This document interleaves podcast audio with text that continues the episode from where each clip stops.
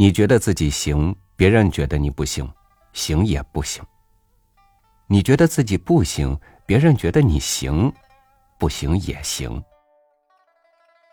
今儿个给你们讲个大 V 的故事，《青云楼主》，作者冯骥才。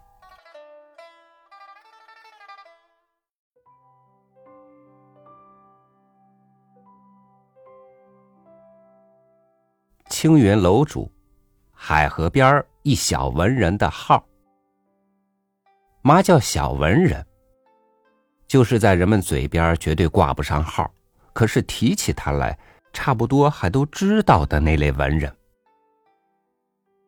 此君脸窄身薄，皮黄肉干，胳膊大腿又细又长，远瞧赛几根竹竿子上晾着的一张豆皮儿，但人不可貌相。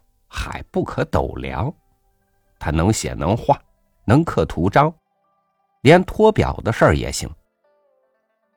可行家们说他手糙了点儿，因故天津卫的买卖没他写的匾，饭菜药铺的墙上不挂他的画。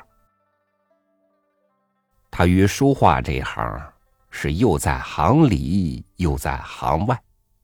文人落到这一步，那股子怀才不遇的滋味是苦是酸，还是又苦又酸，只有他自己知道了。于是，青云楼这斋号就叫他想出来了。他自号青云楼主，还写了一副对子挂在迎面墙壁上：“人在青山里。”心卧白云中，他常常自言自语念着对子，每每念罢，闭目摇肩，真如隐士。然而，天津卫是个凡夫俗子的花花世界，青云楼就在大胡同东口，买东西和卖东西的挤成个团儿。再说，他隔壁就是四季春大酒店。整天鱼味儿、肉味儿、葱味儿、酱味儿，换着样往窗户里边飘。关上窗户，那管屁用！窗玻璃拦得住鱼香肉香，却拦不住灯红酒绿。一位邻居对他说：“你这青云楼，干脆也改成饭馆算了。这青云楼三字听着还挺好听，一叫准响。”这话当时差点叫他死过去。钱旋地转，运气有变。一天，有个好事的小子陈八带着一位美国人拜访他。这人五十多岁，秃头、鼓眼、大胡子，胡子里头瞧不见嘴。陈八说：“这老美喜欢中国的老东西。”尤其是字画。青云楼主头一回与洋人会面，脑子发乱，手脚也忙，踩凳子挂画时，差点来个人仰马翻。那老美并没注意到他，只管去瞧墙上的画。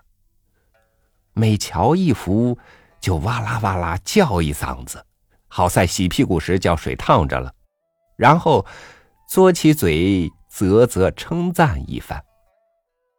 这一搓嘴儿，就见有一个樱桃样的东西，又湿又红，从他的胡子中间拱出来。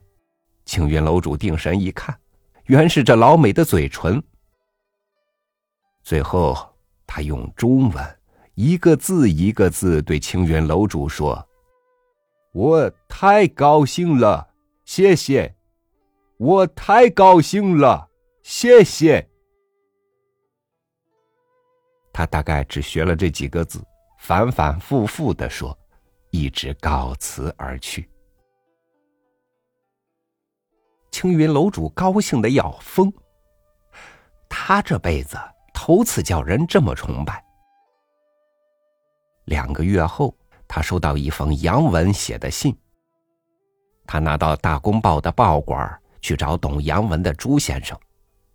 朱先生一看就笑了，对他说：“你用马法子把人家老美都折腾出神经病来了。他说他回国后，天天眼睛里都是你写的字，晚上做梦也是你的字，还说他感到中国的艺术家绝对都是天才。青云楼主如上青云，身子发飘，一夜没睡。天亮时，忽来灵感，挥笔给那老美写了“宁静致远”四个大字，亲手裱成横批，送到邮局寄去。邮件里还附一张信纸，提个要求，要人家把字挂在墙上后，无论如何站在这字前面。找张照片寄来。他想，他要拿这照片给人看，给亲友看，给街坊邻居看，给那些小看他的人看，再给买卖家那几个大老板看，给报馆的编辑们看，最后在报上刊登出来。都看吧，睁圆你们的狗眼看看吧，你们不认我，人家老美认我。他在青云楼中坐等三个月，只等到有点疑惑，甚至有点泄气时，一封外皮上写着洋文的信终于寄来了。他忙撕开，抻出一封信，全是洋文。他不懂，里边并没照片。再看信封，卡片竟卡在里边。他捏住照片，抻出来一瞧。有点别扭，不太对劲儿。他再细瞧，竟傻了。那老美倒是站在他那字的前边照了相，可是字儿却挂倒了，全朝下了。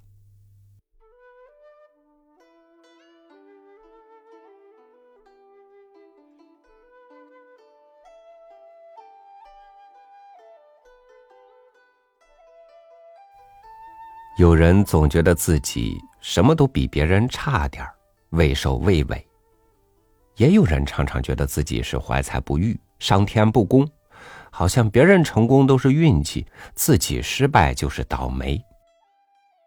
其实，谁比谁高了多少、矮了多少，也不见得。